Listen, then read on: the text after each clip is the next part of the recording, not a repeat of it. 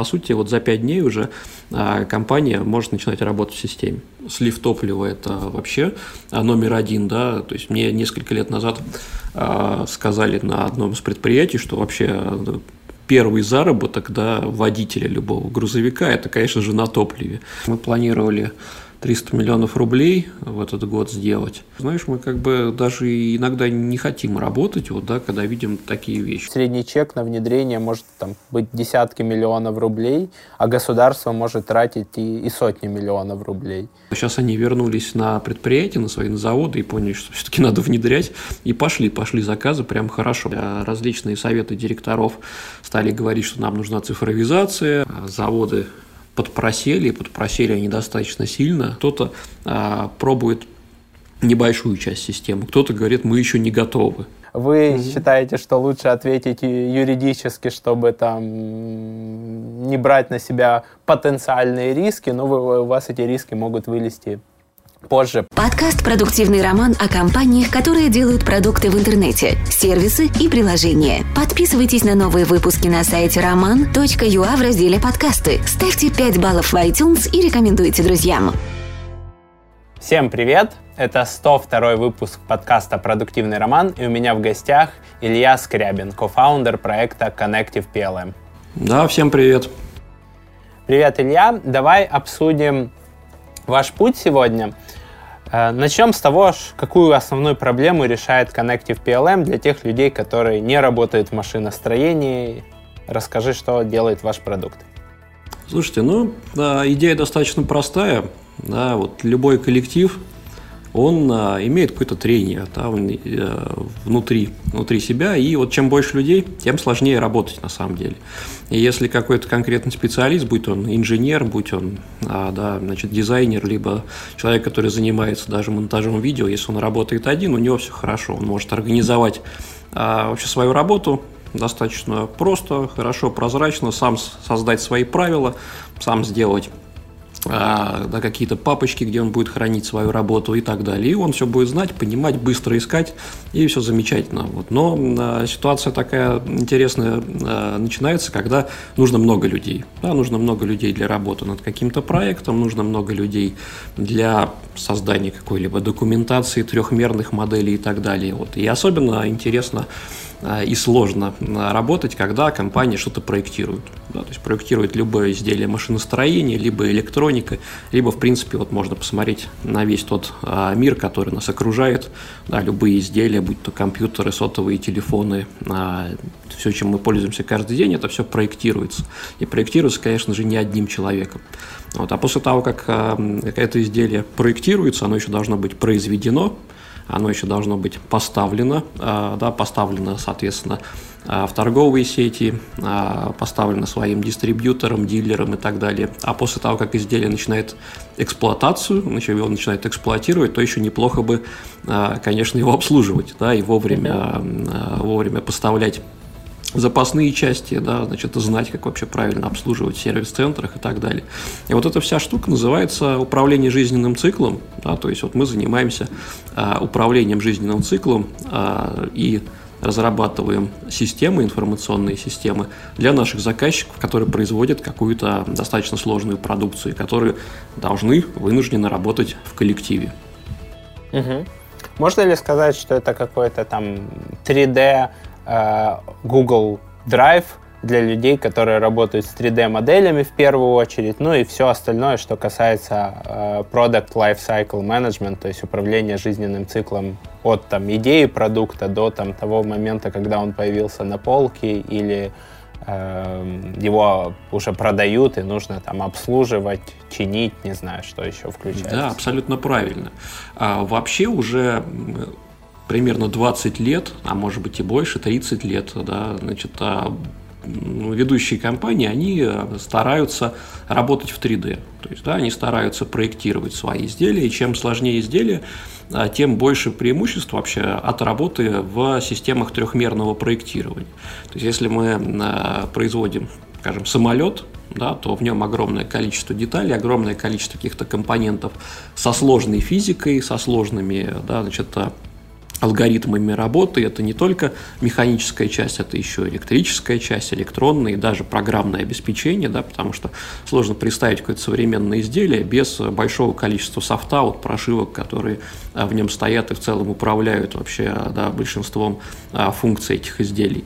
Вот. И э, трехмерное проектирование это, конечно же, основа, потому что когда вы делаете трехмерную модель вашего изделия с учетом вообще всех болтов, гаек, там, да, прокладок и так далее, то уже в компьютере ваше изделие по умолчанию собрано. Да? Uh-huh. А вот самая частая ошибка вообще на любом заводе постсоветского пространства, скажем так, что на самом деле отсутствует нормальное трехмерное проектирование, то есть она делается как-то частями, там одно подразделение, другое подразделение что-то делают в 3D, а потом это изделие нигде в цифровой макет на самом деле не собирается.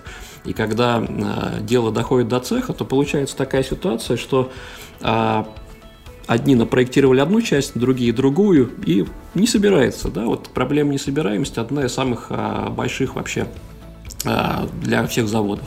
Вот, и потом прибегают в цеху бравые ребята с болгарками, подпиливают, что-то доделывают, да, делают изменения по месту. И в итоге вот мы имеем на выходе с завода все то, что, все то, что мы видим на самом деле в виде продукции, э, которую вот можем купить там и так далее. А иностранные компании уже давно это поняли, они поняли, что вообще цифровой макет так называемый, да, или даже сейчас пошла тенденция говорить цифровой двойник, это изделие спроектировано целиком в 3D, и еще неплохо, чтобы оно а, могло, скажем так, а, запустить какие-то свои там функции, да, промоделировать, если это автомобиль, то режимы работы двигателя, тормозов, там, да, и так далее.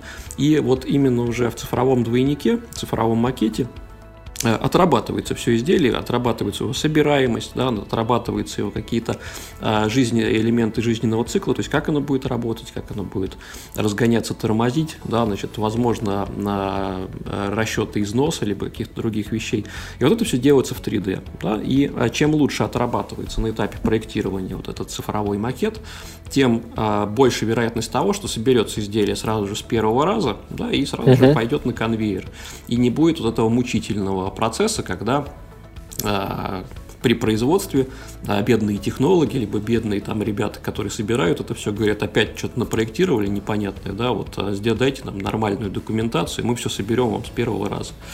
Вот, и э, задача получается достаточно простая, что необходимо все-таки сделать э, средства трехмерного проектирования да, и э, средства проектного управления, которые бы были объединены в единое целое, и любая проектная команда, команда разработчиков могла бы работать внутри с цифровым двойником, и им бы не нужно было распечатывать какие-то чертежи, да, значит, делать что-то еще вне системы, вне компьютера и вне вот этого окружения, вне вот этой инфраструктуры, которую мы, собственно, э, и предоставляем. А цифровой двойник позволяет тебе э, провести синтетические тесты по там, введя все параметры, во-первых, 3D-модели, во-вторых, там из какого металла или пластика это там часть э, устройства будет отлита и провести синтетические тесты, да, там сколько, сколько раз продержится. Это избавляет компанию от необходимости делать реальные тесты, да, когда там, не знаю, пресс какой-то там что-то сжимает, разжимает тысячу раз и проверяет там на разрыв на тысячу да, раз. Очень интересный вопрос на самом деле. А, конечно же, полностью исключить тесты на, текущий, э, на текущем уровне развития технологий невозможно, да, но любая компания, там, да, особенно вот из-за потребительской электроники, либо там, да, автопрома, они, конечно же, максимально прорабатывают цифровой двойник и, и запускают там как можно больше симуляций, да, которые возможно провести. Это там, да, э, когда выходит какой-то новый автомобиль, то очень часто публикуют картинки, а, где, например, обтекание кузова автомобиля, да, вот коэффициент, а, например, а, сопротивления, сопротивления воздуха, CX так называемый, вот он, например, угу. низкий, да, и автопроизводители говорят, что действительно мы делали большое количество вычислительного моделирования, симуляций, да, и вот это и есть один из, а, из элементов цифрового двойника. Потом демонстрирует работу различных механизмов, там, да, как вот, например, недавно я смотрел а, видео про свежее там электрическое Audi, и там показывали вот прямо каким образом работает охлаждение ротора электродвигателя Audi EQ что-то там. Вот, и очень интересно было сделано, я вот как специалист понимаю, что это действительно была взята просто конструкторская трехмерная модель этого электродвигателя, да, значит, и на нем было запущено вычислительное моделирование, а после этого была сделана анимация, да, и вот эта же анимация уже стала просто маркетинговым материалом, uh-huh. который уже даже доступно всем автолюбителям, да, которые смотрят а, на новые автомобили, которые интересуются, как это все было сделано. А, поэтому а, ситуация примерно такая. Да, э, цифровой двойник позволяет, а, во-первых, спроектировать, собрать, чтобы все было красиво. Во-вторых, промоделировать то, что происходит внутри. Но это еще не все. Да, и э, есть цифровые двойники как самого изделия, и существуют цифровые двойники производства. Да, это гораздо более интересная на самом деле вещь, потому что если у нас есть автозавод там, да, или какой-то завод по производству электронных, электрических изделий, то внутри еще существует огромная логистика, что-то транспортеры перевозят конвейеры, работают, люди ходят, да, обслуживают станки, оборудование а, и так далее. И вот из-за организации внутренней логистики производства тоже возможно достаточно существенное улучшение вообще работы. Да, то есть там не будут пересекаться потоки пешеходов и погрузчиков и еще что-то делаться. Да.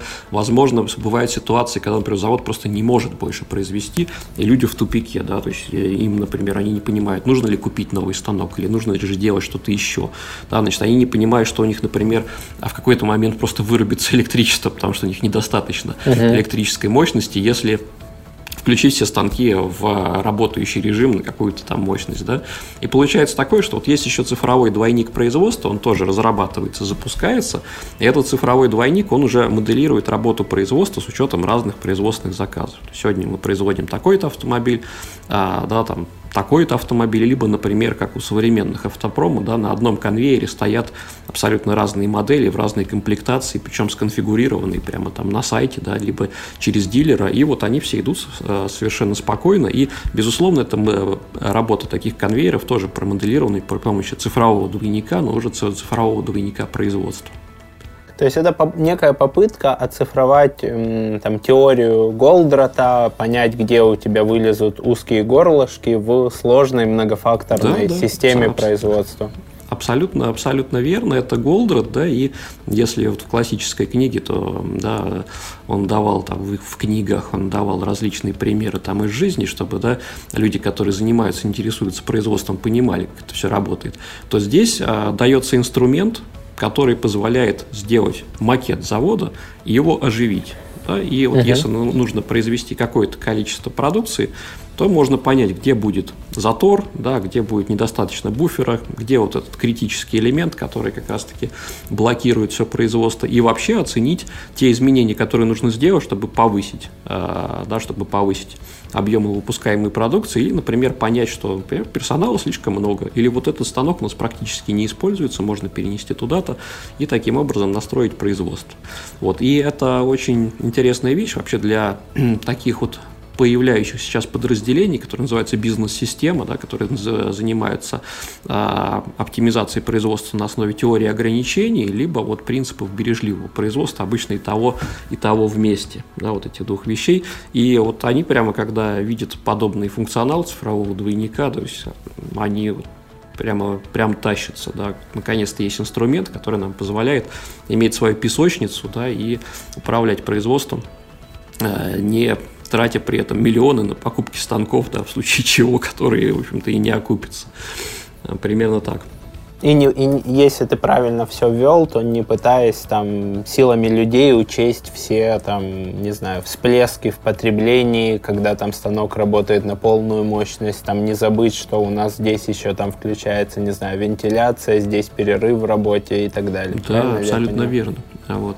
Самое интересное, что еще у любого завода есть ограничения по ресурсам, да, вот, ну, электричество это самый понятный да. ресурс, который, да, у которого есть какая-то выделенная мощность, и вот часто, ну, по крайней мере в России, да, вот, да всякие Ленэнерго там, да, и другие компании э, там выделяют недостаточно мощностей для производства, и нужно вот иметь этот ресурс как ограничитель, да, что мы не можем запустить все станки, например, одновременно, пробки вылетят, да. Uh-huh. Вот, но бывает еще другая ситуация, например, в пищевых производствах э, очень часто нужен сжатый воздух, то есть компрессоры, да, компрессоры имеют какую-то свою производительность в кубометрах в минуту, и причем они еще имеют тенденцию, э, что а, производительность падает со временем, да, естественно, uh-huh. износ. Вот, и а, в какой-то момент, например, там линия упаковки, да, например, там тетрапак обычный, да, он работает на сжатом воздухе, а, 6, 6 атмосфер давления, значит, и вот если падает в какой-то момент давление, линия просто останавливается, да, конечно же, допускать нельзя, чтобы какая-то упаковочная линия, там, с которой производятся соки, там, она просто встала, потому что нет воздуха, например.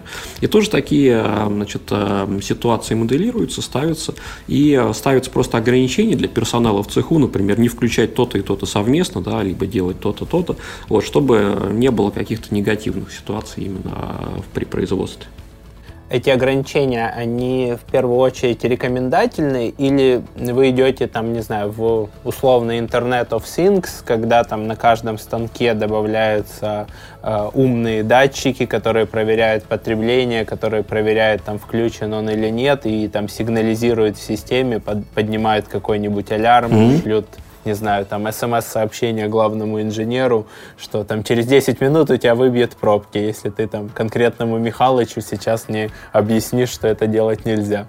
Идея хорошая, да, но вот мы именно интернетом вещей не занимаемся, да, и на самом деле достаточно скептичен вот э, к интернету вещей на производстве, да, потому что uh-huh. видел несколько примеров, когда вот прихожу на завод и сидит парень какой-то ест суп, да, вот рядом со станком.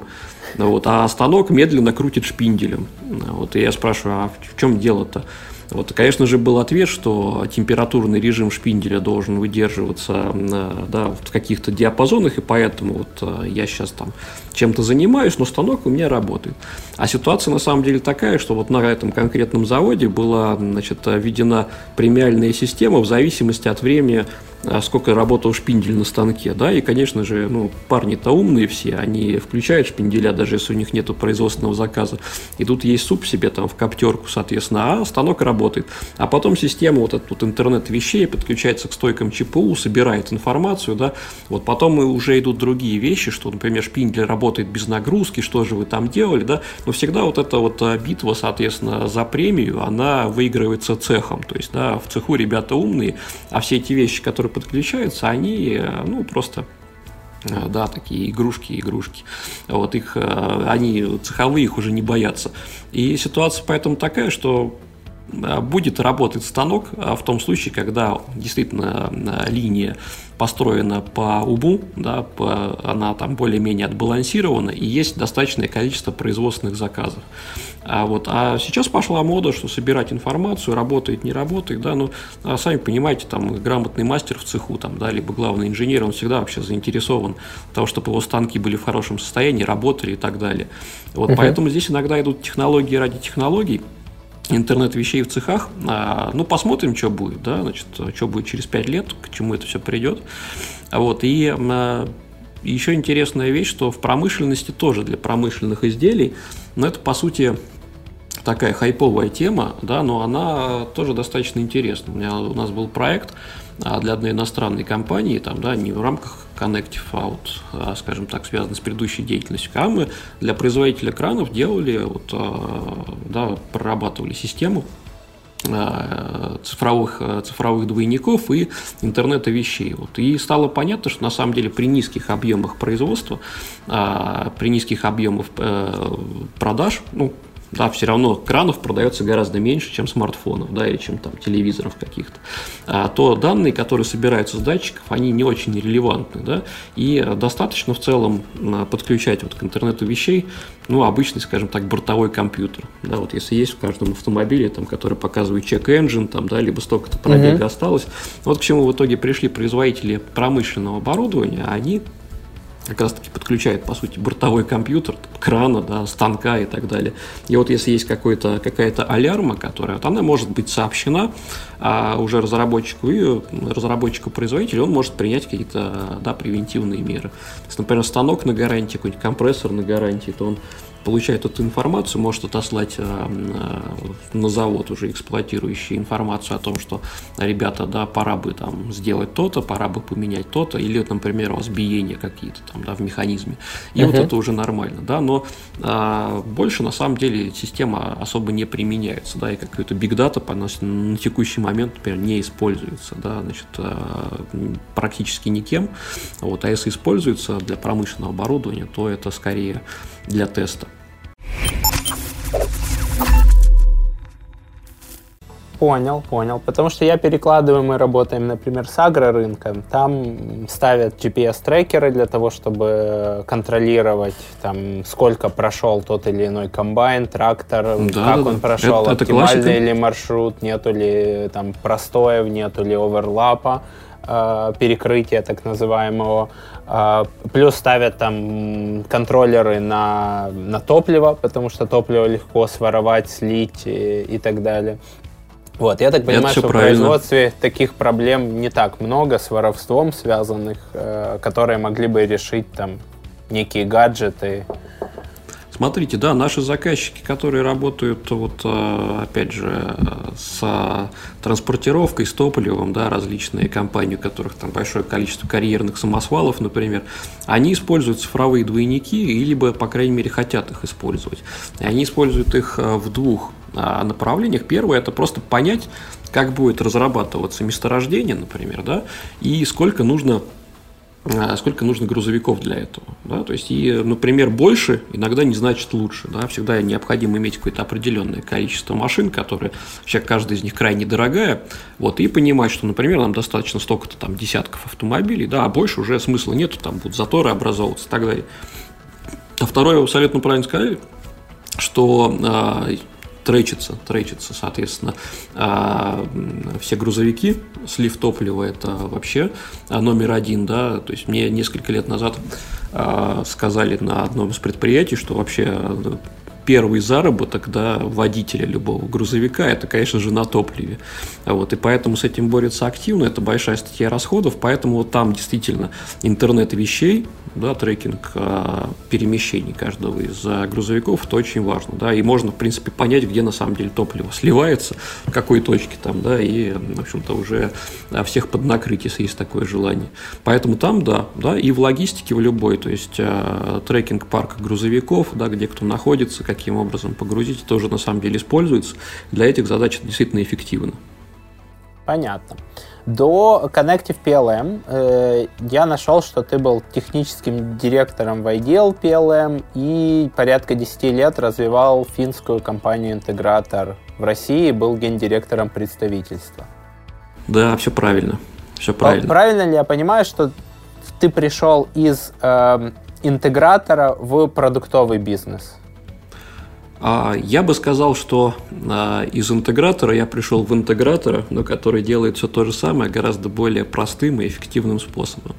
Но если про историю, да, то вот про мою, а, то я закончил институт, связанный с авиаракетостроением, потом пошел в одно из многочисленных КБ, где я смог проработать полтора года, вот, и после этого понял, что ну, не хочу там, в общем-то, сидеть, и устроился работал сначала в LG Electronics, я проработал там какое-то время да, в петербургском R&D центре. После этого я устроился уже в финскую компанию, а, в другую, конечно же, да, и работал тоже на самом деле с вычислительным моделированием. На самом деле это то, что сейчас называется цифровыми двойниками изделия, а тогда это было просто вычислительное моделирование, либо КАЕ. КАЕ решение, компьютер Aided Engineering так называемый. А с 2010 года, да, действительно, совместно с финской компанией был открыт здесь а, в России офис, и мы провели достаточно большое количество проектов.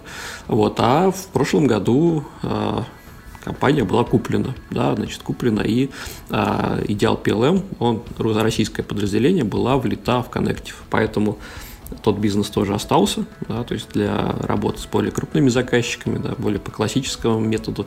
А Connective развивает, в принципе, те же технологии, только на более доступном уровне, да, и мы используем большое количество, скажем так, современных технологий, которые позволяют PLM сделать доступным еще и для малого бизнеса. Да, вот uh-huh. это основная наша задача.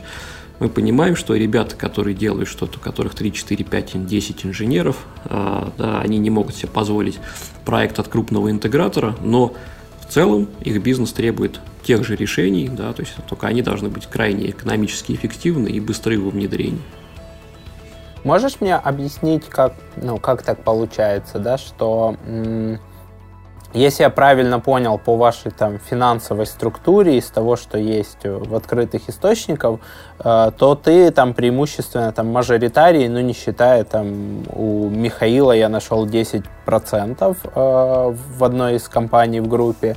Вот. Э, получается, что ты отработал в роли там гендиректора российского представительства в IDL PLM и потом смог выкупить эту э, часть бизнеса да, все правильно. Это классический менеджмент buyout, то есть это, да, как называется. Uh-huh. Вот, и достаточно хорошие отношения у нас до сих пор с владельцами да, и, иностранной компании.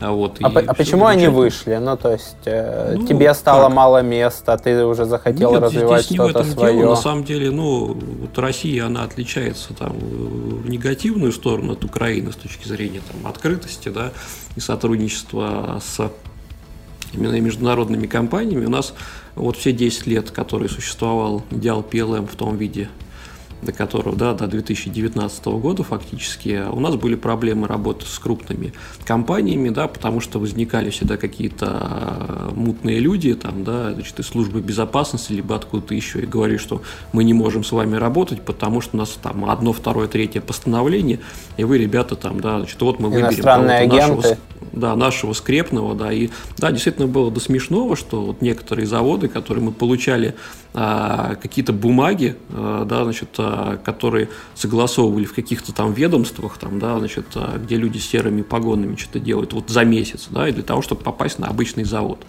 Вот. Но с другой стороны, конечно, это было очень интересно, потому что так как мы имели возможность работать еще и с иностранными компаниями, мы понимали, как происходит бизнес там, да, то есть что uh-huh. делается правильно, что делается хорошо, что у нас правильно на самом деле.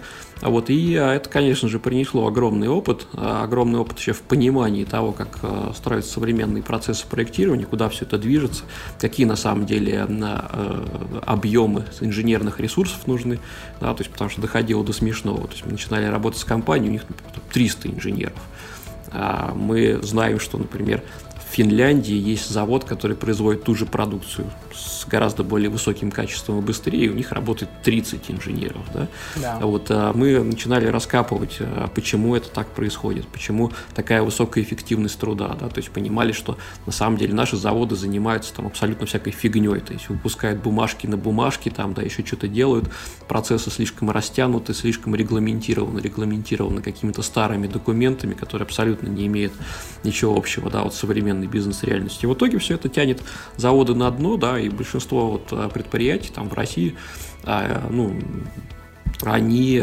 конкурентоспособны только за счет того, что поддерживаются как-то государством, да, то есть, по сути, вот та вот нефтяная рента, которая есть у России, она так или иначе перераспределяется, вот, и покупаются там а, какие-то паровозы, там, самолеты и так далее, да, но если внезапно открыть границы, сделать все это прозрачным, то, конечно же, там 90% наверное, этих предприятий перестанут существовать. Вот, и, то есть это а, по-прежнему ну, некая такая плановая экономика, которая существует просто за счет там, высоких цен на нефть и, и сырье? Да, по сути, все мы так живем, да, то есть э, все постсоветское пространство, так или иначе, э, крупные все предприятия, они очень сильно зависимы от государства.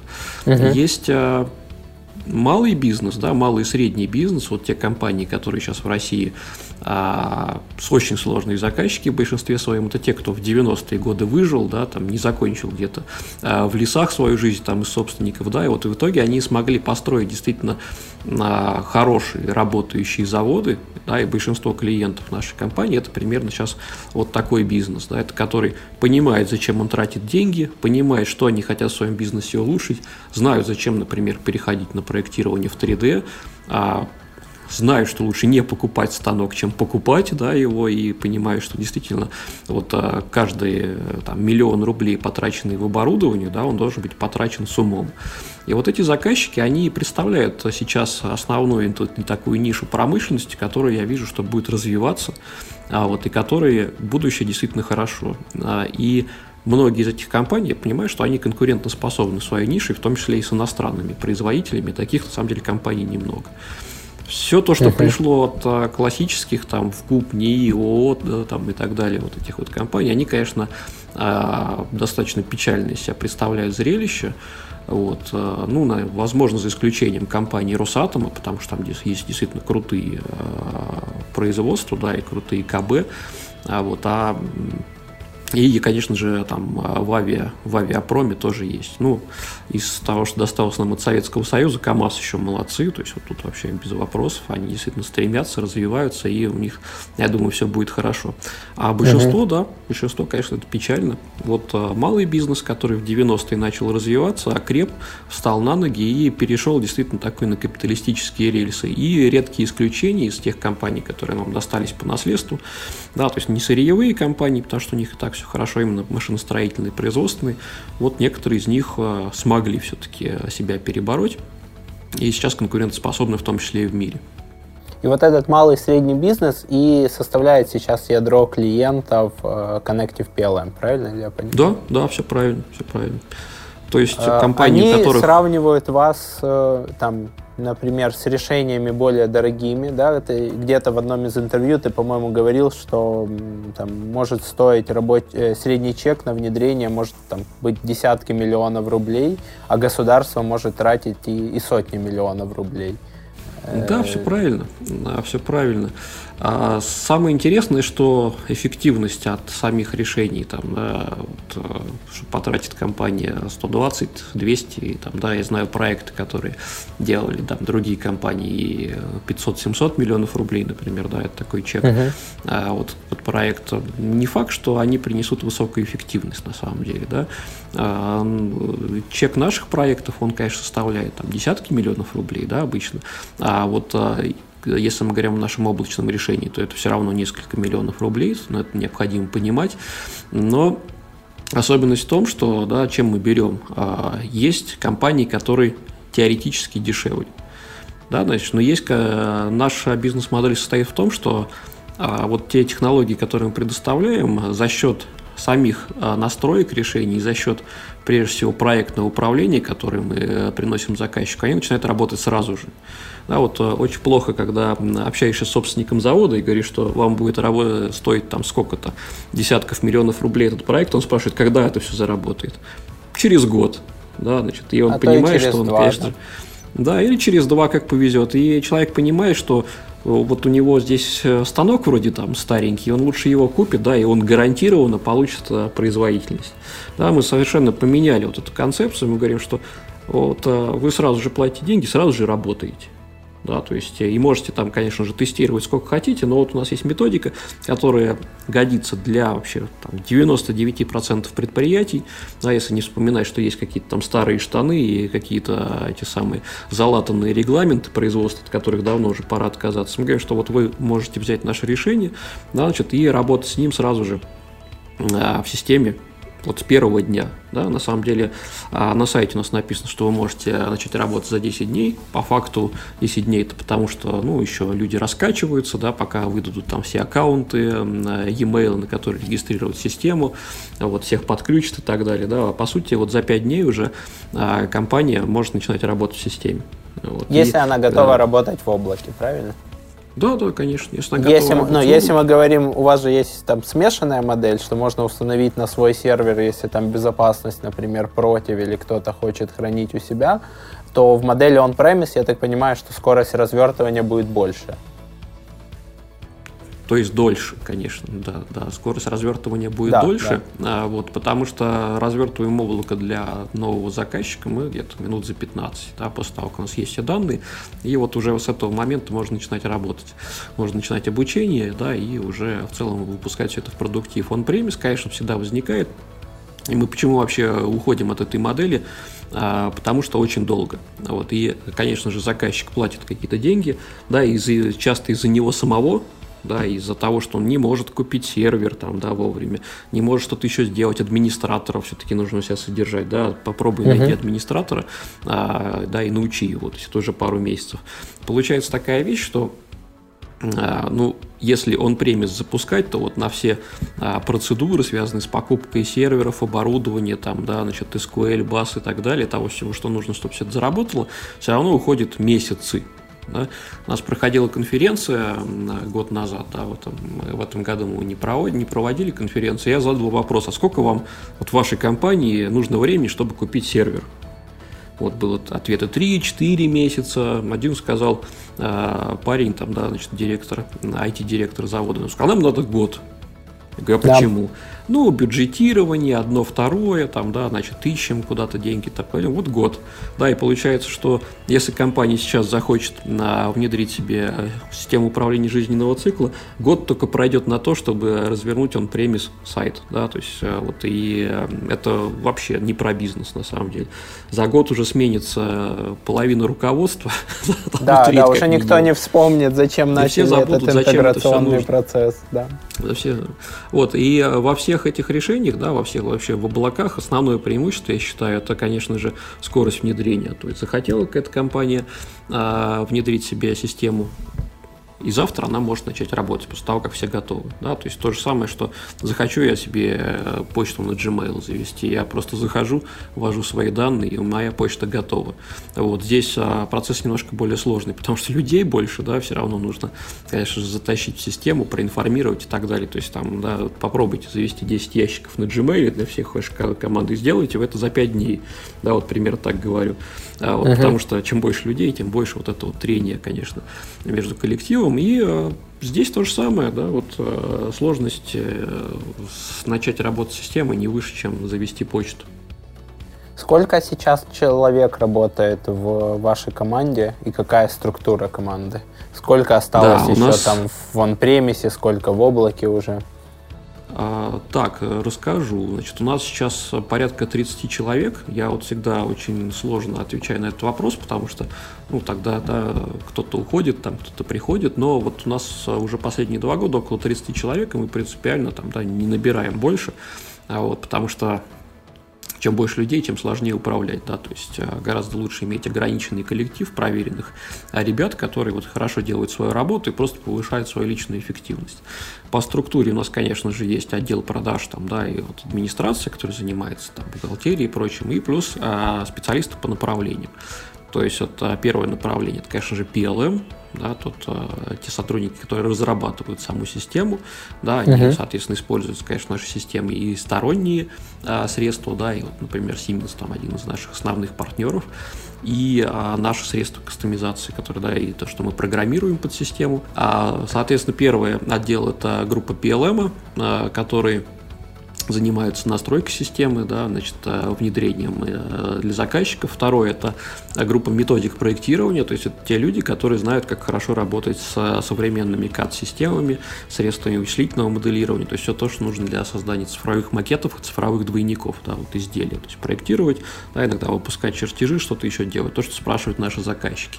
И третья группа – это э, группа цифрового производства. Это те люди, которые, во-первых, занимаются пусконаладкой станков с ЧПУ, делают так называемые постпроцессоры, да, это система, которая позволяет транслировать с языка компьютера на язык станка, да, значит, э, управляющей программы. То есть, если мы сделали какую-то деталь, а, написали так называемые траектории, да, траектории движения инструмента, задали режимы резания, то потом это все должно быть транслировано еще на станок, и каждый станок имеет свою кинематику, да, значит, и у каждого своя стойка ЧПУ, поэтому там даже требуется специальный софт, который это все транслирует.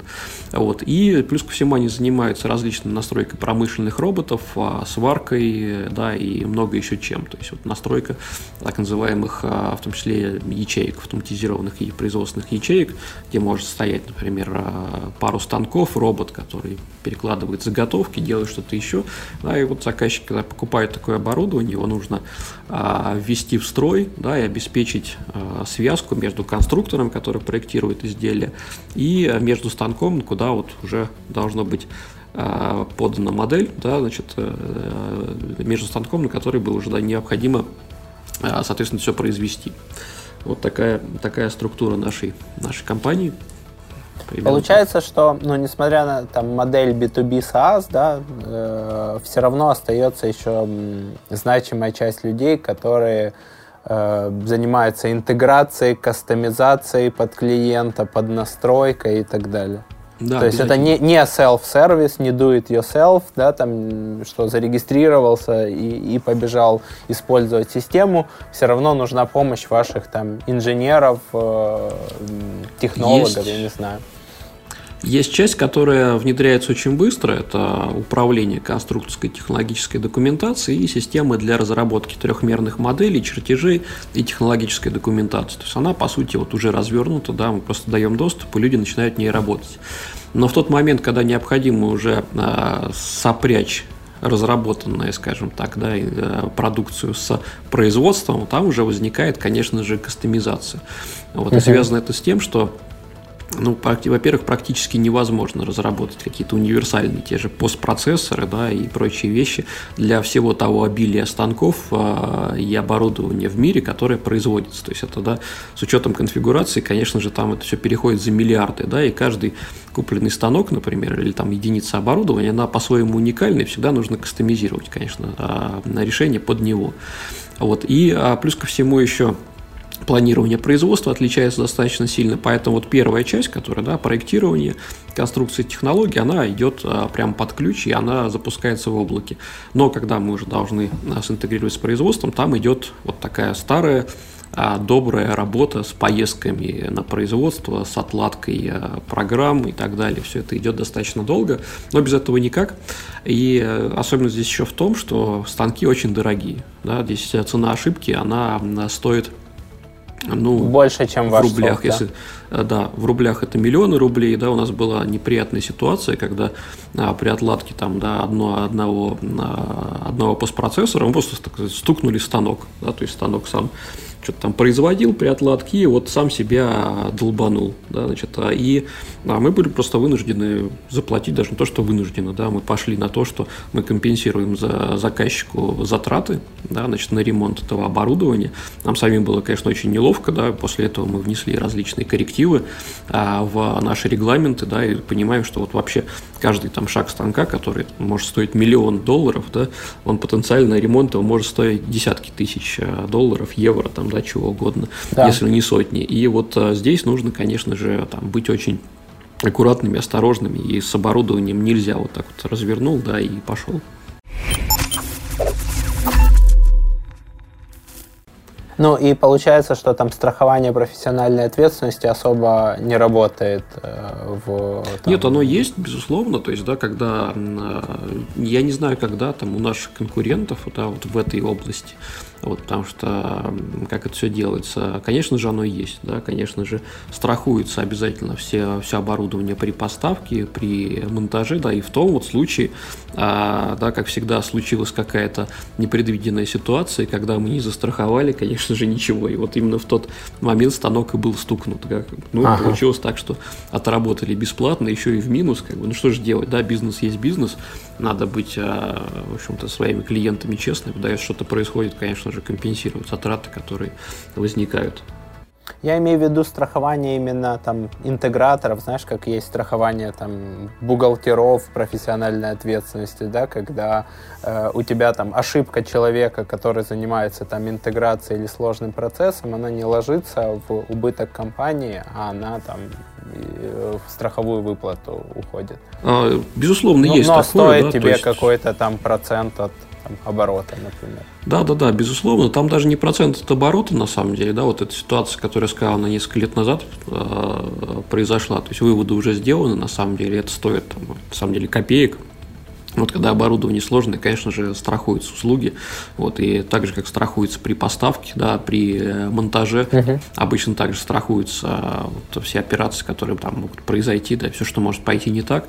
Порча оборудования, это, конечно же, а, необходимо. Тут есть все равно, даже застрахуешь, не застрахуешь, надо понимать, что разбирательство с страховой компанией, да, которая, конечно же, пытается а, как можно меньше денег заплатить, оно занимает месяцы. А если производственное оборудование по той или иной причине выведено из строя, то это простое производство. Да, да. Простое производство стоит гораздо больших денег, и даже если там вот страховая будет а, способна компенсировать утра потерянную прибыль для заказчика, да, все равно лучше этого бы не было. Да. Вот, это в любом случае форс-мажор. То есть тут контроль, контроль, еще раз контроль. Смотри, вы сейчас планируете э, отдавать интеграцию на сторону партнеров, да, чтобы там расширить э, возможность там продажи вашей системы? Или сейчас узкое горлышко там не, не в интеграции, а там в, под, в объеме клиентов, которые понимают, что там им нужна это э, в виде облака, они готовы переходить к, там, к цифровому управлению целостно э, 3D-моделями, своими там digital assets, там цифровыми активами. То есть где у вас сейчас в бизнесе узкое горлышко? Потому что, ну, например, там, если мы берем э, рынок CRM-систем, то, угу. насколько я так читал, то ребята из AMA CRM, они вот, вот не хотят сами ничего внедрять. Они активно развивают там сеть партнеров, которые это внедряют, работают с конечным клиентом, а, а сами занимаются продуктом. В вашем случае сейчас узкое горлышко в продажах или в интеграции, да? Или вы пока там не хотите отдавать интеграцию продукта на, на сторону, потому что это там повлияет на опыт пользователя? Отвечу так. Да, значит, на текущий момент тут мы запустили наше облако 28 мая. Да, значит, и сейчас у нас 20 заказчиков тоже, то есть 20 компаний, которые работают а, в системе. То есть, да, часть из них на коммерческой, часть из них еще заканчивают тестирование там, да, и вот а, с переходом на коммерческую. А, и мы еще не достигли узкого места, да, значит, а, в а, наших ресурсах. То есть мы понимаем, что мы можем а, продавать гораздо больше. Да? Значит, а вопрос здесь, скорее всего, в рынке. И, скорее всего, вопрос даже в, необход... да, в понимании заказчикам необходимости, что им нужно PLM. Да? А здесь ведь э, ситуация в том, что не понимают до того момента, пока э, не произойдет что-то неприятное. Да? То есть, э, например, попадет в производство какая-то некачественная КД, которую нужно будет дорабатывать. Например, сорвут сроки в проектировании. Да? То есть, и, естественно, продукт сам выйдет на рынок гораздо позже. И вот когда компания накопит какое-то количество ошибок, да, значит, поймут, что вообще это все критично для их бизнеса, они начинают искать решения, да, и вот именно PLM, управление жизненным циклом, это одно из тех решений, которые существенно улучшают качество продукции, существенно сокращают время выхода продукции на рынок. Вот, и а, вот тогда они уже готовы. И а, вот смотрим мы, да, из тех компаний, сколько это много десятков компаний и подразделений, которыми мы общались вот за, за прошедший квартал, да, значит, а, естественно, так как 20 заказчиков а, в системе, то еще гораздо большее количество мы общались. И вот а, не все еще готовы, не все еще понимают. Да, значит, кто-то пробует небольшую часть системы, кто-то говорит, мы еще не готовы, да, то есть нам uh-huh. еще рано.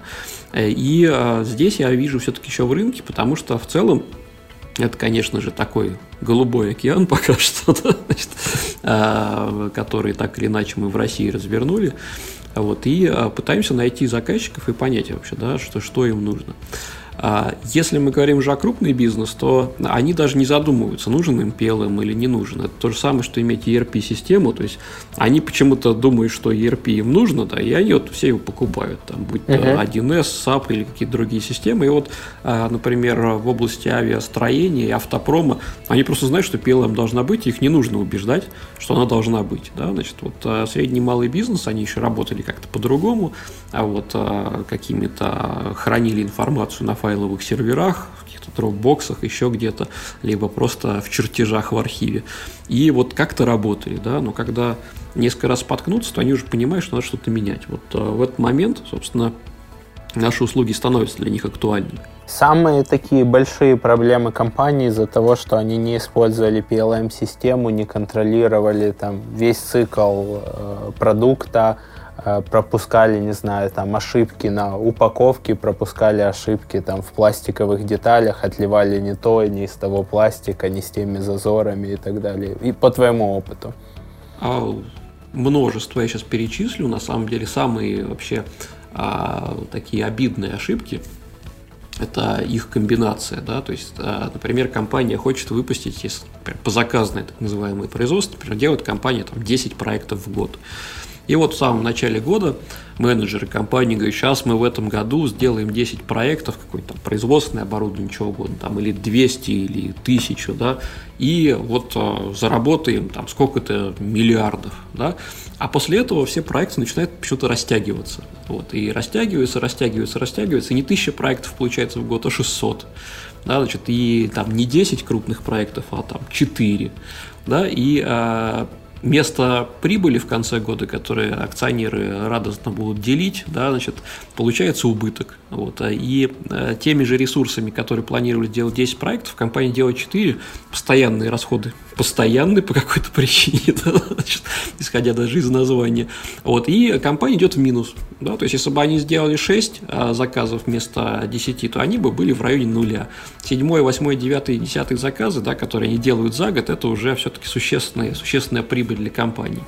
Вот, uh-huh. и а, на это на самом деле ряд причин, и большинство задержек вообще проектов, которые возникают, задержек в производстве, в постановке в производство, это все человеческий фактор. Да, значит, и вот когда имеется хорошая система, которая позволяет отслеживать, не допускать просрочек, вот тогда уже э, безусловно, это идет в плюс. Да? То есть и проблема с просрочкой – это номер один.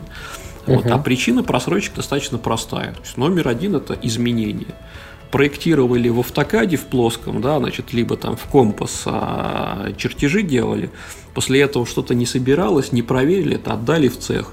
Значит, после этого из цеха прибегает там с участка сборки, и что же вы, мать вашу, напроектировали, да, вносите изменения, мы там внесли изменения по месту, там что-то не собиралось, что-то делалось не так. Значит, это на самом деле номер один, изменения вот вообще в любом месте, да, проектируется не в 3D, а, или только часть проектируется в 3D, в тех местах, где происходит сборка, сочленение, возникают изменения. Изменения это, соответственно, уже, уже просрочка. Да? То есть, либо если мы нашли а, несостыковку в модели на раннем этапе, то все хорошо. Если она найдена в цеху, уже закуплены материалы, материалы могут быть, конечно, там безвозвратно утеряны, либо необходимо а, брак исправлять, да, и это опять же время. Вот, угу. И а, какой еще был пример? Ну и, конечно же, ручные ошибки ручного ввода. Вот одна компания, которая а, проектирует, производит вагоны, да, значит, а, мы с ними запускали там несколько лет назад а, проект и просто да, сказали, давайте вот мы вагонную раму спроектируем, там, да, просто перейдете в 3D, поймете, каково это. Вот, и после того, как а, инженеры проектируют это все, они должны были передавать те компоненты и металлы, да, материалы, которые используются, в 1С, чтобы закупщики их закупили, да, и уже потом uh-huh. это все пришло в цех, и там уже радостно все сварили, эту вагонную раму. И получилось такое, что просто какой-то инженер, потому что он вводил в 1С все руками, да, значит, он ввел не тот, так называемый, сортамент. Вот, и было обнаружено, это уж ошибка уже практически там, да, на последнем моменте, и вообще поняли, как же так происходит, а почему у нас на заводе может быть такое, чтобы мы могли купить не тот прокат, да, не тот сортамент. Получается, что мы бы поставили в цех не то, поставили, потратили деньги, потом бы это в цеху обнаружили, и для того, чтобы купить Если бы следующий уже да, следующий правильный прокат, нам бы еще необходимо было от двух до четырех недель купить новые нужные материалы, и мы бы уже просрочили заказ. Да, когда, когда просрочен заказ, то получается уже, что все равно в год компания там, выпустит меньше. Вот и все, на самом деле. Экономика любой производственной компании очень простая. Необходимо делать тот объем заказов, который был куплен, да, значит, в сроки, иначе обязательно будут убытки. Все вот эти ошибки, они исправляются, да, они исправляются и э, PLM-системой, проектированием в 3D, значит, э, грамотной интеграцией Синхронизация ERP. PLM угу. синхронизации со всеми этими вещами, и вот прямо там на самом деле результаты, они очень интересные, они практически колоссальные, да, то есть и а, приходят они через какое-то время, когда уже весь коллектив понимает, как все это работает, какие взаимосвязи в коллективе есть, какие взаимосвязи информационных систем, и вот как косяк, да, значит, пропущенный на этапе там том-то, повлияет уже в производстве, да, и какие вообще негативные последствия это принесет. Ну да, да, даже там авто и авиапромышленность, используя активно, я так понимаю, PLM-системы, даже у них бывают отзывные компании, которые стоят им просто э, сотен миллионов долларов. Очень часто. Абсолютно верно. А есть, э, да, огромное количество средств, которые позволяют, э, технических средств, которые позволяют контролировать вообще то, что было выпущено. Да, вот, например, когда автопром говорит, что значит, мы должны отозвать 105 автомобилей, например, потому что там, например, ремни безопасности, либо, например, сварка какая вот какого-то элемента была некачественна, то это, за это все отвечает, на самом деле, система управления жизненным циклом. То есть производитель, он знает, что вот в этот вот автомобиль с таким-то ВИН-номером была поставлена э, запчасть, была поставлена часть, которая потенциально из бракованной партии. Да? И вот она отзывает не как в свое время у Тойоты было там миллион автомобилей по какой-то uh-huh. причине. Я вот уже сразу как профессионал подумал, что что-то у них, наверное, не то да, с управлением жизненным циклом, как-то по-другому все это используется. Какой-то европейский производитель говорит, что вот да, там сотня там, или 20 автомобилей, и все ВИН-номера э, отправлены, например, в Россию, по-моему, в Роспотребнадзор, да, и сообщены. И вот, пожалуйста, просьба этих владельцев приехать, это значит, что компания контролирует жизненный цикл, знает, что туда было поставлен такой-то компонент, и действительно его лучше проверить, потому что он может быть бракованный, а иначе там, да, что угодно может произойти. Согласен. Но, слушай, тут тоже бывает, конечно, в компаниях перегибы. У меня был личный кейс э, с, прости господи, презервативами где на производственной линии съехала линия разрыва, да, ну, чтобы оторвать один угу. от второго упаковка. Э, я это, к счастью, обнаружил, да, потому что, ну, съехавшая линия разрыва это либо там прокол, либо там пересыхание презерватива и, соответственно, ухудшение его свойств э, по Демография зато, да, исправляется. Вот.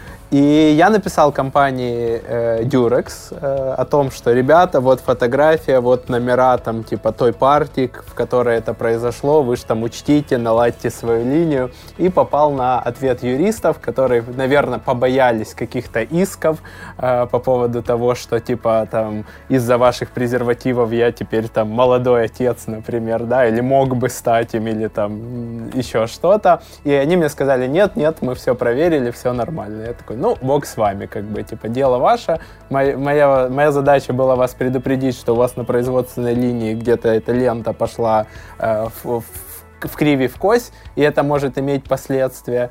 Вы mm-hmm. считаете, что лучше ответить юридически, чтобы там не брать на себя потенциальные риски, но вы, у вас эти риски могут вылезти позже, потому что, скорее всего, вы там или не разобрались в этом, или там это возможно да. в будущем. Да, скорее всего, не хотели, конечно, ничего э, разбираться, да, и э, надо понимать, что в таких вот в массовых изделиях да, управление жизненным циклом на самом деле оно ну, практически не ведется, да. Вот у, uh-huh. мы называем все-таки такой процессным производством, да, то есть у них э, фактически очень важна формула, состав и так далее, да, он должен контролироваться постоянно, вот, но, как правило, если вот съехала какая-то там, да, разрезная машина, то контроль качества должен просто это все отбраковать, то, что, да, разрезаны там неправильно и, и выбросить, да, после этого переналадить да. и пойти дальше. Вот, по сути, там, ну, номер партии есть, но он а, обычно просто говорит о том, что это в какой-то там день произведено, да, и если уж вообще что-то там очень плохое, то в целом можно, конечно, найти тех, э, этих самых криворуких, которые вот да, произвели такую продукцию, им по голове настучать, но не более того. А в тех э, отраслях, где, конечно, очень человеческая ответственность да, то есть важна, да, то есть это авто, авиа, пром и так далее, где вообще человеческая ошибка, конечно же, а, может стоить и жизней, да, то очень а, серьезный упор ведется на управление жизненным циклом, на отслеживание вообще, кто что где сделал. Вот, и ну, вот, любая там какая-то катастрофа, она, конечно же, разбирается, да, и вообще вот прокуроры сами по себе, они очень любят копаться в архивах конструкторской документации, да, и сейчас вот, по крайней мере, в России уже принят закон о электронной подписи конструкторской документации, и поэтому, если самолет какой-то упадет, то прокурор, конечно, пойдет уже в PLM-систему копаться и смотреть, кто что подписал, кто что сделал, да, и не было ли а, какая-то конструкторская либо технологическая ошибка причиной крушения, там, да, не дай бог чего-то. Слушай, ну я тебе скажу, что в презервативах там ошибка может в авиа и авто это может стоить жизни, в презервативах может создать новую жизнь, но они, ну, скорее да, всего, да. За, защищаются там звездочкой 99,9% там э, да, скорее э, всего. точности, защищенности и так далее. Скажи, пожалуйста, какой оборот вы планируете по группе компаний на 2020 год?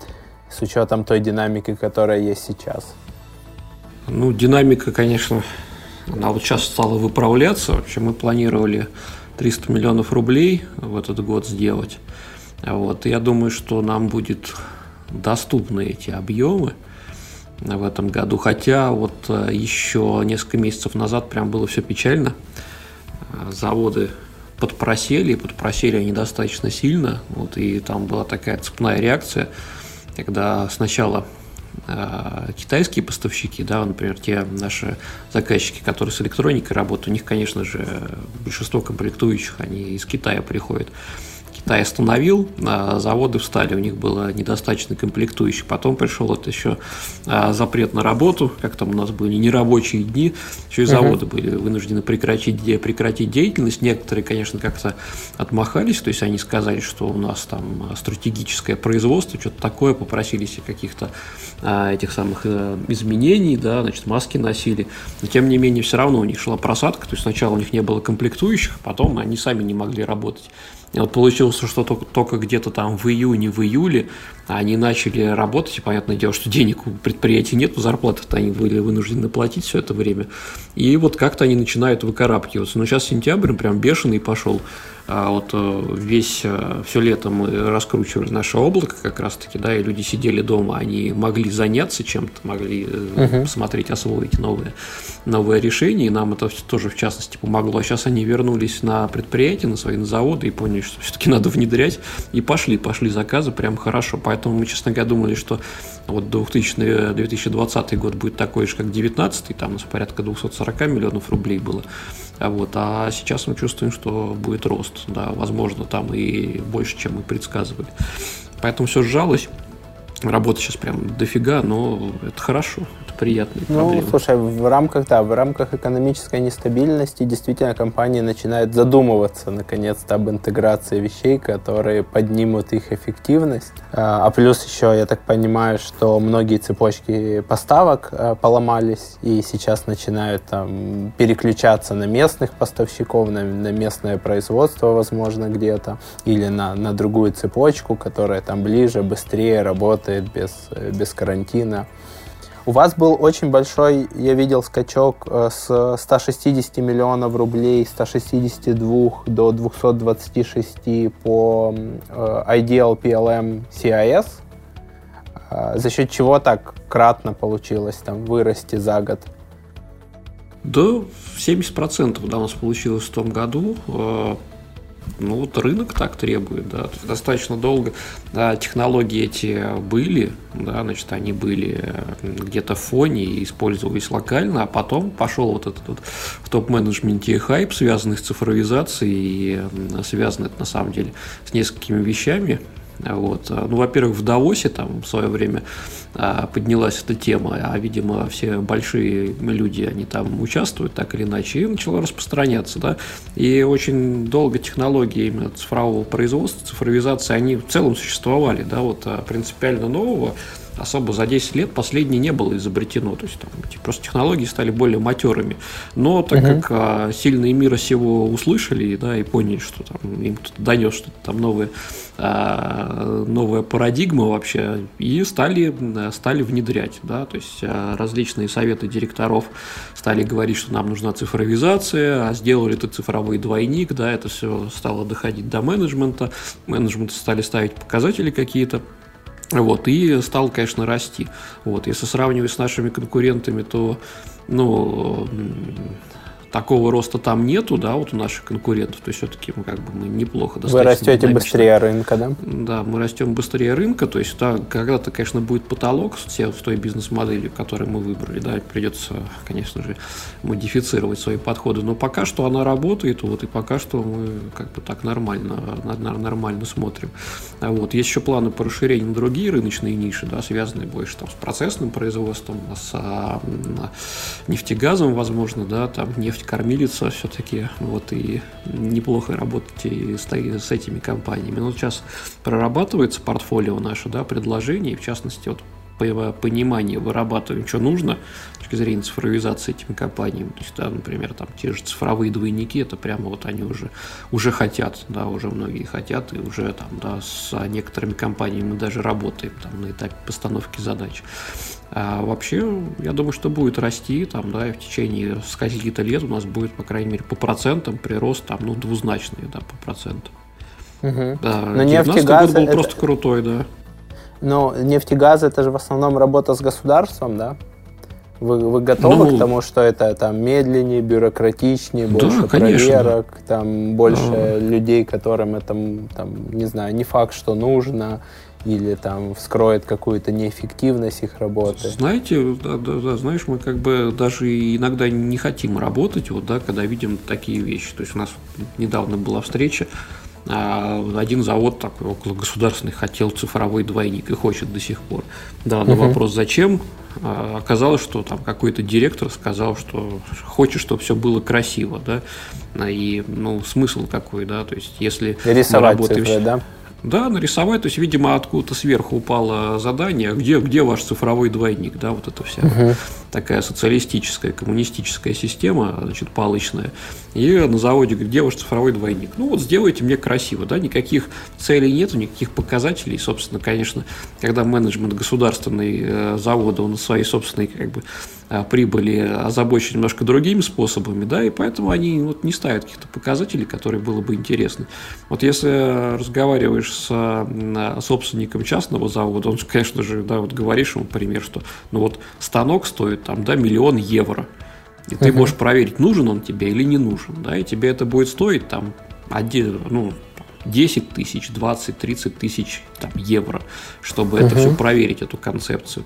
Он говорит, конечно же, давай, потому что я не хочу, может, покупать этот станок, может, мне вообще не нужен, да, значит, и, а, возможно, если на этом станке будет завязано вообще вся производственная, все производство, то мне лучше купить не один дорогой, там, а два маленьких и какое-то резервирование сделать. То есть, да, он, конечно же, думает деньгами, вот, uh-huh. и ему, конечно, лучше не тратить миллион, чем тратить, да, и вот если у него будет инструмент, который а, вот, цифровой двойник заводу, причем, кстати, он не нужен в 3D в большинстве случаев, да, мы все-таки, ну, не летаем по цеху там, да, а угу. пешком ходим, да, и э, им не нужен так трехмерный макет, да, можно сделать просто имитационную модель логистики всех станков, там, да, туда забить техпроцессы, там, и посмотреть, как это все будет работать. И вот поставить новый станок, посмотреть, где его лучше поставить, каким образом сделать. То он понимает, он считает деньги сразу же, да, и поэтому там все хорошо. А с ГОСами работать достаточно сложно, но я не скажу, что это повальная ситуация, потому что вот э, в России, по крайней мере, в госструктурах, там, да, вот в нефтегазовых, есть такая хорошая когорта управленцев, менеджментов, они такие карьеристы, да, с большой буквы К. И вот они прикольные ребята, то есть они, конечно же, работают вот себе на свой личный бренд, а, там публикуют вообще все свои успехи, да, значит, они uh-huh. как бы в большинстве своем там, да, а, абсолютно вот, честно с работодателем своим обходятся и вообще просто вот круто. С ними хорошо работать. Если вот мы видим подобный менеджмент, да, вот он сразу говорит, да, у нас будет бюрократия, да, будет это, там, ну, мы все это сделаем. И вот сделаем какой-то проект, который действительно принесет а, пользу бизнесу. Вот. А если вот а, так как я сказал, да, хочу, чтобы красиво, это, конечно же, гарантированно провальный проект. Никаких ну, да. показателей нету. Вот из-за из этого лучше вообще не браться. То есть, да,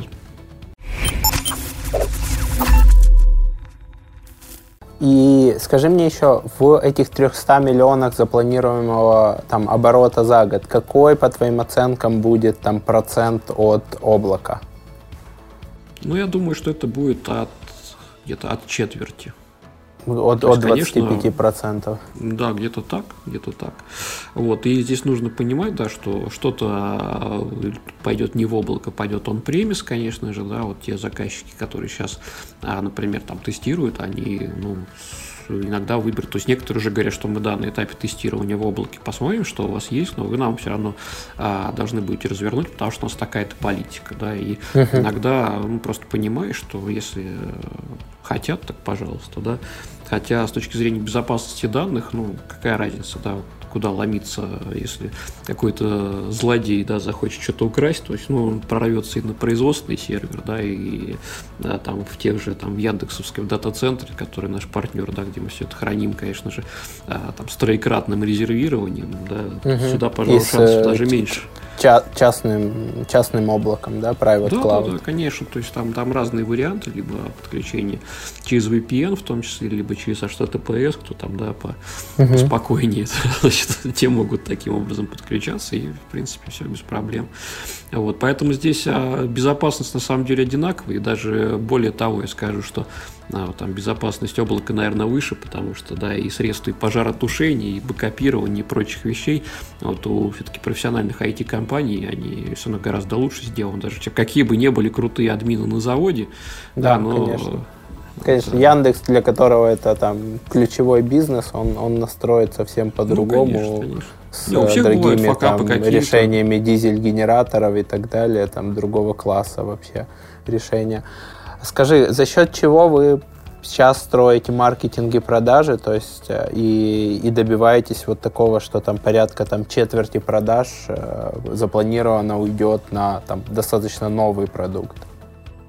А, скажем так, да, мы учились понимать наших заказчиков. Да, то есть, э, вот если мы посмотрим вообще все то, что происходит э, на рынке, то интересно то есть вообще это смотреть неинтересно. Э, вот, э, то, что публикуют в виде там, рекламы, каких-то материалов, совершенно не имеет ничего общего с производством. Да? То есть вот, производственник это обычно такой э, там, дядька там, да, или тетка, которые считают каждую копейку, которые понимают, что их основная задача это а, спроектировать и произвести продукт в срок, да, значит, и он считает mm-hmm. каждую копейку. Вот если есть какое-то средство, которое ему поможет это сделать, да, значит, и поможет, собственно, заработать тот объем денег, который нужен, тогда все хорошо. А вот, и э, если мы говорим с нашим клиентом на языке денег, да, то вот да, как я давал примеры, например, что, ну, про, просрочите проект там, да, значит, на 40% меньше выручки получите. Почему? Потому что пункт А, Б, С, Д, да, вот эти все вещи. Это мы решаем в течение такого вот срока за такие-то деньги. Они все это отлично понимают, и вот на таких простых принципах ставится вся коммуникация. Если мы посмотрим каких-то там других компаний, в том числе крупные корпорации, то у них абсолютно какие-то непонятные вещи говорятся. То есть цифровизация, дигитализация, угу. что-то мы сделаем, биг дата вам все решит, что решит, какие вопросы, чего конкретно нужно. Да? Вот а, работать корпорации могут только с корпорациями, да, которые а, теми же слоганами и лозунгами работают.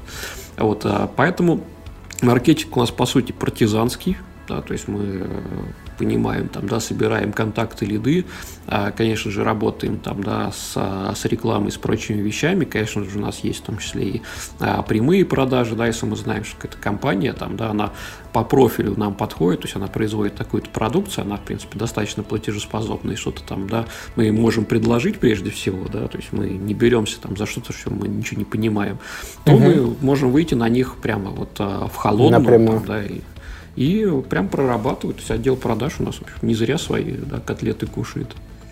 Ну, вы используете сейчас там в каком-то приближении аккаунт-based маркетинг, то есть вы понимаете портрет вашего клиента да, и дальше там, ну, понятно, в России LinkedIn с ограничениями работает, но где-то этих людей можно найти, напарсить их контакты и дальше либо направить к ним менеджера по продажам, либо в рекламе догнать их. Да, слушайте, Примерно так, то есть э, мы через LinkedIn вообще не работаем, и действительно он там заблокирован, хотя ну, кто хочет, тот найдет. Вот, ну и плюс э, производственники, наверное, про- Проблема в том, что производственники, производственникам, во-первых, некогда сидеть в LinkedIn, вообще в какой-то любой соцсети, да, он э, значит, вылезает из-под станка весь в смазке, как бы, и пошел там, да, к жене вечером, то есть ему там максимум что-то там по телеку посмотреть. У них нет времени реально, и по сути, самый вот действенный способ – это позвонить на завод. Uh-huh. Вот, и еще очень хорошо работает на самих предприятиях вот этот вот а, телеграф, да, значит, э, когда на каком-то заводе что-то мы делаем, а на соседних уже все знают, да, и вот очень хорошо работает эта коммуникация между заводом а, в регионах, есть, например, uh-huh. в каком-то там э, городе мы что-то сделали, проект, и уже все в округе знают, да, и могут сами позвонить. А если они стеснительные, то там, наш менеджер по продажам может на, набрать завод, который говорит, слушайте, вот мы там-то что-то делали, а вот и вроде результаты неплохие, можете позвонить кому-то да. спросить что-нибудь. Да, интересно, давайте так.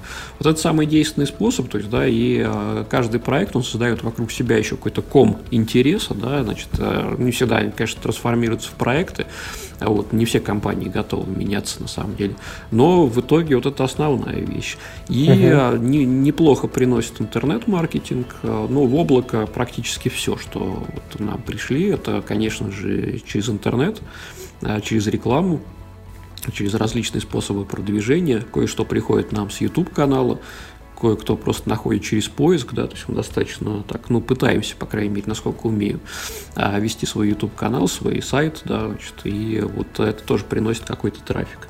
Большинство, конечно, до сих пор вот старыми дедовскими способами, то есть телефон внедрен у всех хорошо. Ну да, да, с да. ним мы работаем, да. Ну, и я так понимаю, что если мы говорим про интернет, то вы используете там смеси с контент-маркетинга, это там ваш YouTube-канал, ваши вебинары, и ты говорил еще в некоторых интервью, что вы используете PPC-рекламу вплоть до там конверсии до 10% в регистрацию на вебинар.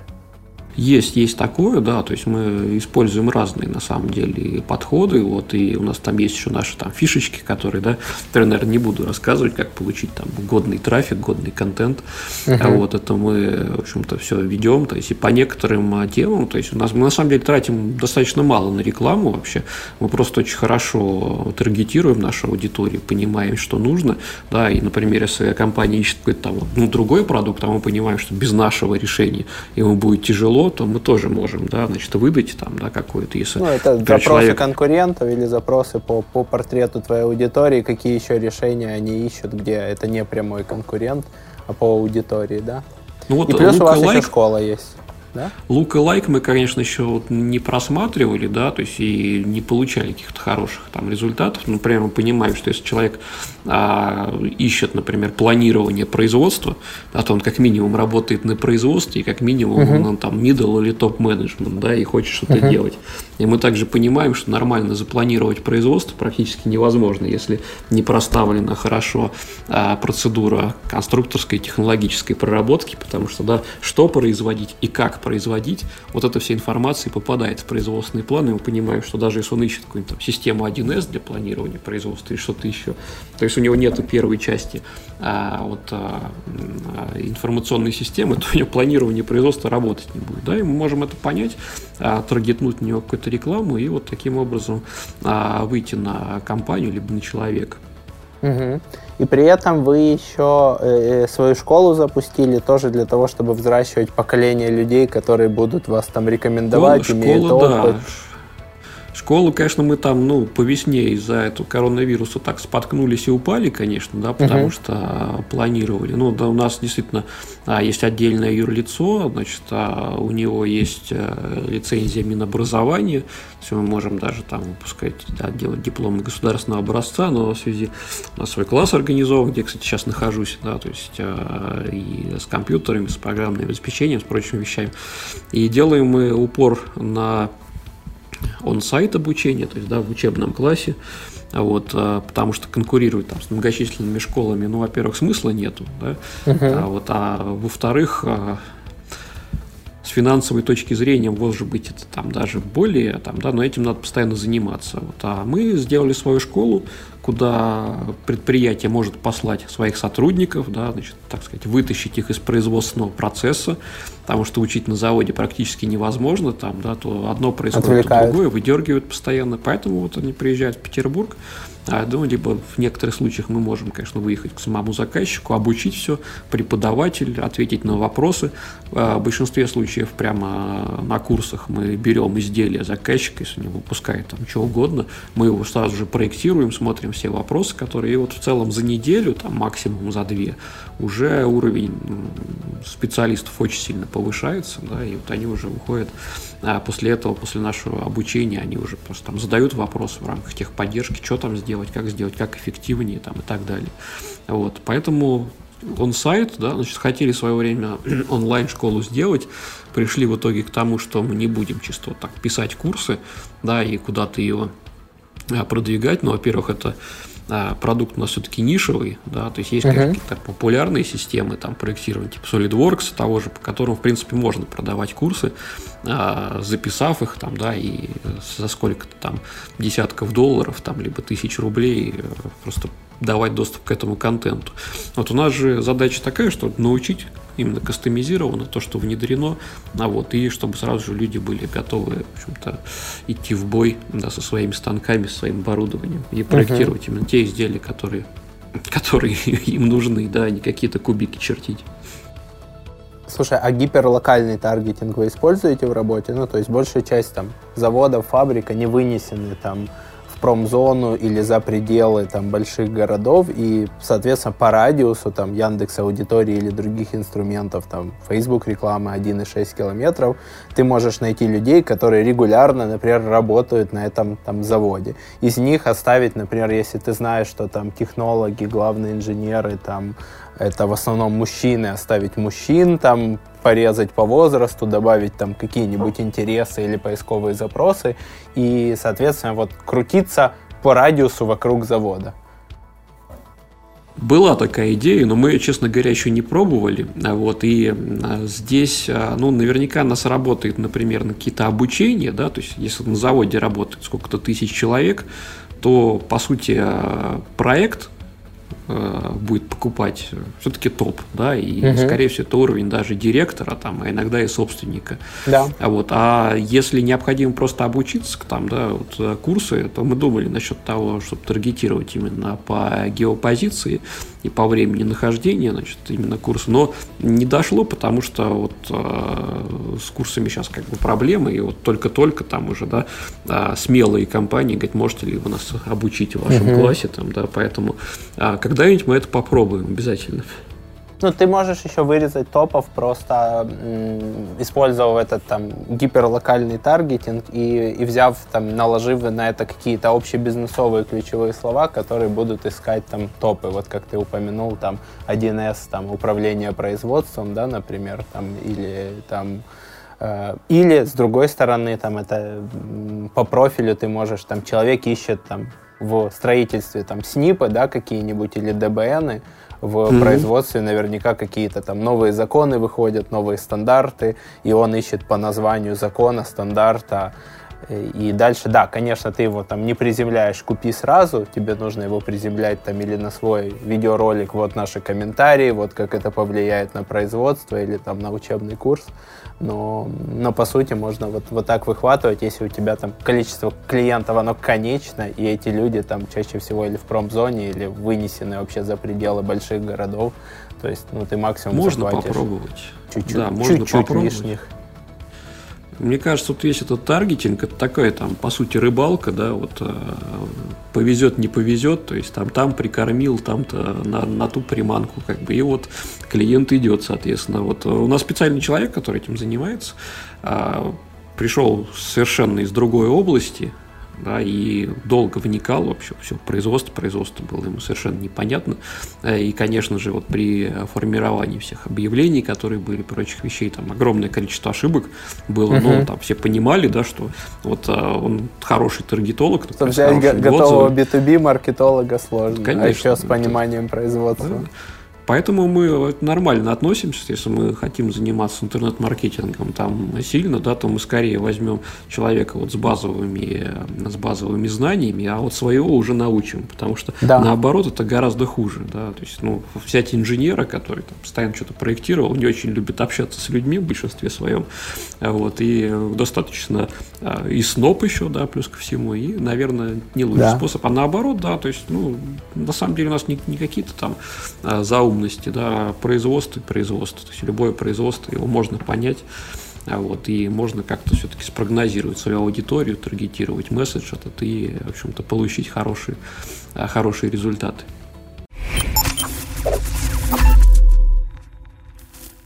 Круто.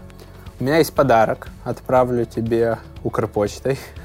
Ура! Это такая чашка, которая, кстати, в рамках питерских в питерской осени, наверное, тебе пригодится. Это, это, очень, это очень вообще круто. Я сейчас живу холодно, за городом. Да. Промозгло. И вот еду час на машине до офиса, и прямо вот такая вот штука будет прямо круто. Но я тогда э, тебе тоже кое-что пошлю. У нас сейчас есть корпоративные сувениры, которые недавно появились. Вот, и, э, в общем, жди от меня сюрприз. Круто. Я обычно в этот момент спрашиваю, что мы можем подарить нашим зрителям, слушателям, разыграть, подарить. Э, это там, не знаю, может быть книга, может быть там э, общение с тобой, может быть там еще какие-нибудь там классные тоже корпоративные подарки. Что, там, ну, понятно, что мало из них кто будет прям э, подключаться на демо Connective PLM, потому что нас слушают там маркетологи, предприниматели, да, здесь есть э, очень простой ответ. Обычно мы дарим а, сертификат на наш на курс, онлайн-курс, да, uh-huh. что человек может подключиться, и а, надо зайти на наш сайт connectiveplm.com, в школу, да, значит, и выбрать, соответственно, то, чему хочет обучиться. Вот у нас сейчас будет а, набор курсов, вот, и там будут вопросы по проектированию, и по созданию управляющих программ для станков, и еще много чего, да, значит, и будет еще в том числе по вычислительному моделированию. Но если вдруг а, не интересно, то а, я подарю три свои любимые книжки в области по бизнесу. О, вот, круто. И, вот, и вышлю, соответственно, кто будет там победитель ну, отошлю, соответственно, уже тебе, Почтой России, и там уже... Или, или напрямую человеку. Да, Ребята, для того, человеку. чтобы... Да, для того, чтобы участвовать в конкурсе, нужно написать на YouTube комментарий под выпуску, под выпуском. Э, можно задать Илье вопросы, можно написать свое впечатление от комментариев, поставить обязательно лайк, быть подписанным на YouTube канал, мы это проверяем. Вот. И среди тех, кто оставит комментарий, мы в течение месяца выберем победителя и отправим три классных книги по бизнесу. А если вдруг вы занимаетесь э, производством, чем-то связанным с производством, то посмотрите курсы, и, может быть, даже вам будет более ценно курсы, чем, чем три книги по бизнесу. Такой будет подарок на выбор. Скажи, как ты строишь э, свой э, день, Сколько времени у тебя занимает работа, как ты отдыхаешь, как переключаешься? Ой, вообще, как это не выгорать 10 лет в таком интеграционном бизнесе, который ну, связан с услугами, с сервисом? Главное вот пережить какую-то, да, такой вот пик, скажем так, негатива, угу. потому что за 10 лет там было многое, там, да, и вроде там заказчики, которые а, с которым все было хорошо, которым все нравится, которые, например, там до сих пор а, там, работают на той системе, которую мы назначили, вдруг они по каким-то политическим внутренним вещам начинают сливать компанию там, да, и так далее, и вроде как все хорошо. Вот такие вот вещи переживал там и прочее. И, конечно же, а, работаю ну, много, да, но работаю в более-менее свободных, в свободном режиме, то есть я могу там и вечером в 10 часов что-то начать делать, э, могу с утра, да, значит, могу себе взять выходной, вот uh-huh. какой-то день, потому что понимаю, что ну, невозможно. Да, и когда постоянно какое-то вот, напряжение, да, значит, э, конечно, возможно выгорание, но главное это понимать, быть постоянно так вот расслабленным, то есть лучше вот уйти какой-то день, там, да, значит, а, постричь кусты где-то на даче, uh-huh. вот, а потом уже поработать, там, например, в субботу-воскресенье, что тоже нормально. Uh-huh. А вот проще так делать, и ну, режим работы абсолютно разный, абсолютно неконтролируем, бывает 6 часов, бывает 12 часов, 16 часов, да, это все зависит от того, что нужно сделать. А вот, ну, в целом пытаюсь, конечно же, абсолютно не нормированный. Конечно, пытаюсь в основном вести свой там календарь, распорядок дня, да, очень четко отношусь ко всем встречам, то есть если там а, в какое-то время что-то запланировано, да, нужно что-то сделать, с кем-то поговорить, конечно же, там всегда оставлю время на подготовку, примерно uh-huh. понимаю, где уже там я буду искать информацию, что-то делать, какие референциальные проекты собирать, вот это вот а, все очень структурировано, все, что в промежутках, да, то есть, ну, а, на какие-то вспомогательные вещи, конечно, выделяю, там, да, и пообщаться, например, там, да, с, там, с интересным собеседником, вот, еще что-то сделать а, и какие-то там, да, статью написать, например, потому что достаточно uh-huh. много вышло там за последний год, а, чисто так и по производству.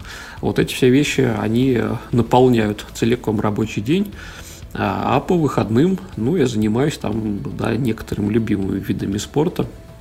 Вот это а, гольф, как ни mm-hmm. странно. Вот, и да, конечно, там далеко не профессионал, но Спорт миллионеров, да? А, да, я бы не сказал, да. Начал я заниматься гольфом еще в Финляндии, когда часто ездил, потому что там а, это все в разы дешевле. Вот, то есть э, финский пенсионер там, да, может потратить 10 евро и э, сыграть там игру, да, там целую да. или половинную.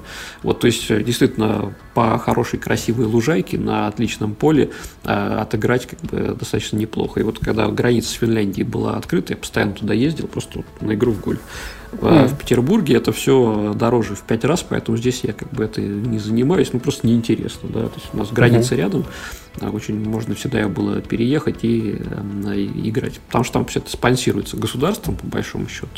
Вот, а у нас это какие-то напыщенные дядьки там на X5 приезжают, в общем, и да, делают телодвижения. Не очень приятно, на самом деле, там находиться. А в теннис играл достаточно долго. Вот, и в целом вообще почему-то у меня такая склонность всему тому, что если в руке есть какая-то ракетка там или клюшка, это уже интересно. Угу. А вот, ну, да, книжки. Примерно так. Слушай, ты сказал, что вот когда клиентам все рационально хорошо, а по каким-то нерациональным причинам, там, политическим, не знаю, там, эмоциональным, еще каким-то, он хочет отказаться от контракта с тобой, сократить его, поменять какие-то условия. Как ты это там переживал, как ты научился с этими ситуациями справляться?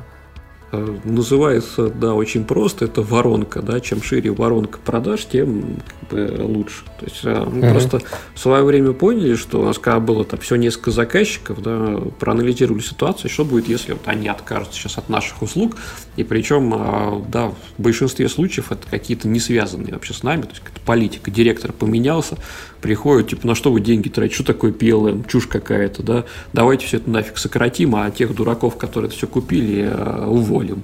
Вот, uh-huh. И такие ситуации были, да, и а, если еще менеджер там достаточно как гиперактивен, да, и не слушать не любит, тогда вполне можно потерять контракт просто при смене менеджмента.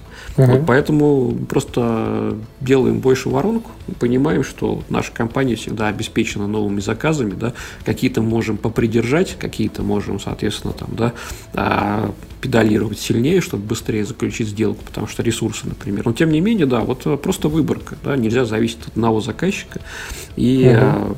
менеджмент там всегда может поменяться. Вообще, смена менеджмента это номер один а при номер один при разрывании какого-то контракта. Вот, кстати, сейчас одна так, такая ситуация приходит, что-то собственники не поделили, поставили нового гендиректора, заказчика, с которым мы три года работали, вот, и там весь коллектив, вообще все конструкторы, технологи, говорят, да вы чего там, да, сейчас вот порушите все.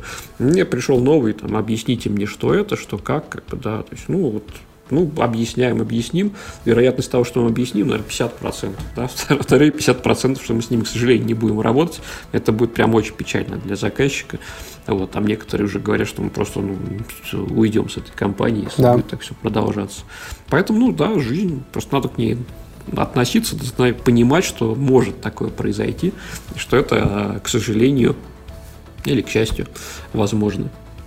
То есть на языке там переговоров и кемпа, да, быть не в нужде, то есть не, не иметь нужды продлить конкретный контракт или получить конкретный контракт и создавать некое давление в системе, чтобы у тебя там заявок, обращений было больше, чем тебе нужно сейчас и, и не зависеть от того там, от конкретной заявки. Все правильно, да. И есть такое правило у меня, что вот как бы каждый сотрудник он должен работать на 120% его времени uh-huh. вот, и, и повышать вот это, да. И поэтому у нас огромное количество там, да, пресейла так называемые. То есть у нас очень много заявок, там, показать, рассказать, дать примеры. А ребята там понимают, что они вот создают поток клиентов, да, и uh-huh. за какой-то срок, э, за какой-то разумный срок э, этот клиент уже превратится в сделку. И э, этот срок зачастую сложно контролировать, потому что вроде один говорит, что сейчас вот я там заключу с вами контракт, потом идет к директору там или к финансистам, а те говорят, что денег нет, извини, до свидания. Вот и получается совершенно другая ситуация, но что ему через три года вернуться. Да, говорит, вот мы да. с вами это обсуждали, давайте, как бы мы рады, то есть у нас уже все проработано, да, персонал мы там стараемся ну, э, не менять особенно сильно, то есть, да, их там растить очень долго, и вообще своих сотрудников я очень люблю. Вот, а они остались, они помнят, что есть, и мы можем стартовать, то есть, да, кто-то другой а, заключит договор. По весне очень много чего отменилось, то есть, там, да, опять же, какие-то совершенно не связанные причины. Вот, и, например, некоторые заказчики, которые обучение у нас покупали, сказали, что нет, вот мы не готовы, например, а, проходить обучение онлайн а с тем же преподавателем, хотя мы протестировали систему, что там, да, человек может, наш преподаватель, например, там и мышкой поводить, и показать, где что сделано, но мы, говорит, удаленно не готовы. Потом прошло три месяца, компания говорит, нет, давайте все-таки удаленно, потому что вроде да, особых улучшений-то не планируется. А по Приняли новую реальность, да? Да, приняли, и все пошло. Вот. И э, плюс ко всему, да, конечно, была там летом просадка, но из-за новой реальности мы стали тратить а, на 90% меньше на командировки. Вот, и прям замечательно. У нас появились новые ресурсы, а по России так особо не пропутешествуешь, да, день туда, день обратно, день на предприятии, еще человек абсолютно весь а, сам вымотанный от этого, то есть у него неделя пропадает. А оказалось, что и клиенты, оказывается, готовы общаться по Zoom, да, и клиенты готовы, а, значит, а, ну, вот к такой манере взаимодействия. И из интересных даже было такое, что мы как раз еще до карантина подписали контракт с одной компанией из Литвы на, на создание как раз постпроцессора. Вот, и все, закрыли границы. Мы никуда не могли поехать, ничего не могли сделать. И сделали этот постпроцессор, оттестировали его удаленно, тоже через Zoom. Хотя думали, что это в принципе невозможно. Потому что по-хорошему должен человек, конечно, приходить, а, с станком работать, там, да, тестировать различные режимы работы. А просто человек с другой стороны говорит, ну, нам надо запускать этот станок, ничего не можем сделать потому что там русскоязычные ребята были. Вот, и давайте сделаем как-нибудь. То есть организовали видеосвязь, и все, станок работает, вообще все хорошо, замечательно. Круто. Спасибо тебе за такое интервью в такой период перемен, да, когда рушатся одни цепочки, но создаются другие там бизнес-модели, гибридные, другие процессы, да, для компаний, которые привыкли это делать все с глазу на глаз вживую, стоя рядом у станка. Спасибо тебе, наш дорогой зритель и слушатель, что ты досмотрел, дослушал. Ставь лайки, дизлайки под видео, если они тебе понравились или нет. А, ставь 5 баллов в Apple подкастах. Подписывайся на YouTube и пиши комментарии, чтобы участвовать в конкурсе. До новых встреч. Пока-пока. Да, всем пока. Подкаст «Продуктивный роман» о компаниях, которые делают продукты в интернете, сервисы и приложения. Подписывайтесь на новые выпуски на сайте roman.ua в разделе «Подкасты». Ставьте 5 баллов в iTunes и рекомендуйте друзьям.